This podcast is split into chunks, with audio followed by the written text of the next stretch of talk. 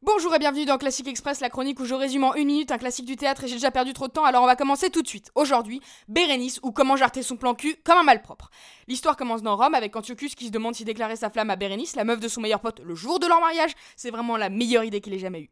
Pendant ce temps, le pote en question, Titus, s'apprête à devenir empereur et il se rend compte que Bérénice étant étrangère et les Romains étant des gros fachos sa mère, finalement peut-être qu'il va devoir annuler les DJ et les dragées parce que ça va moyen être possible en fait le mariage.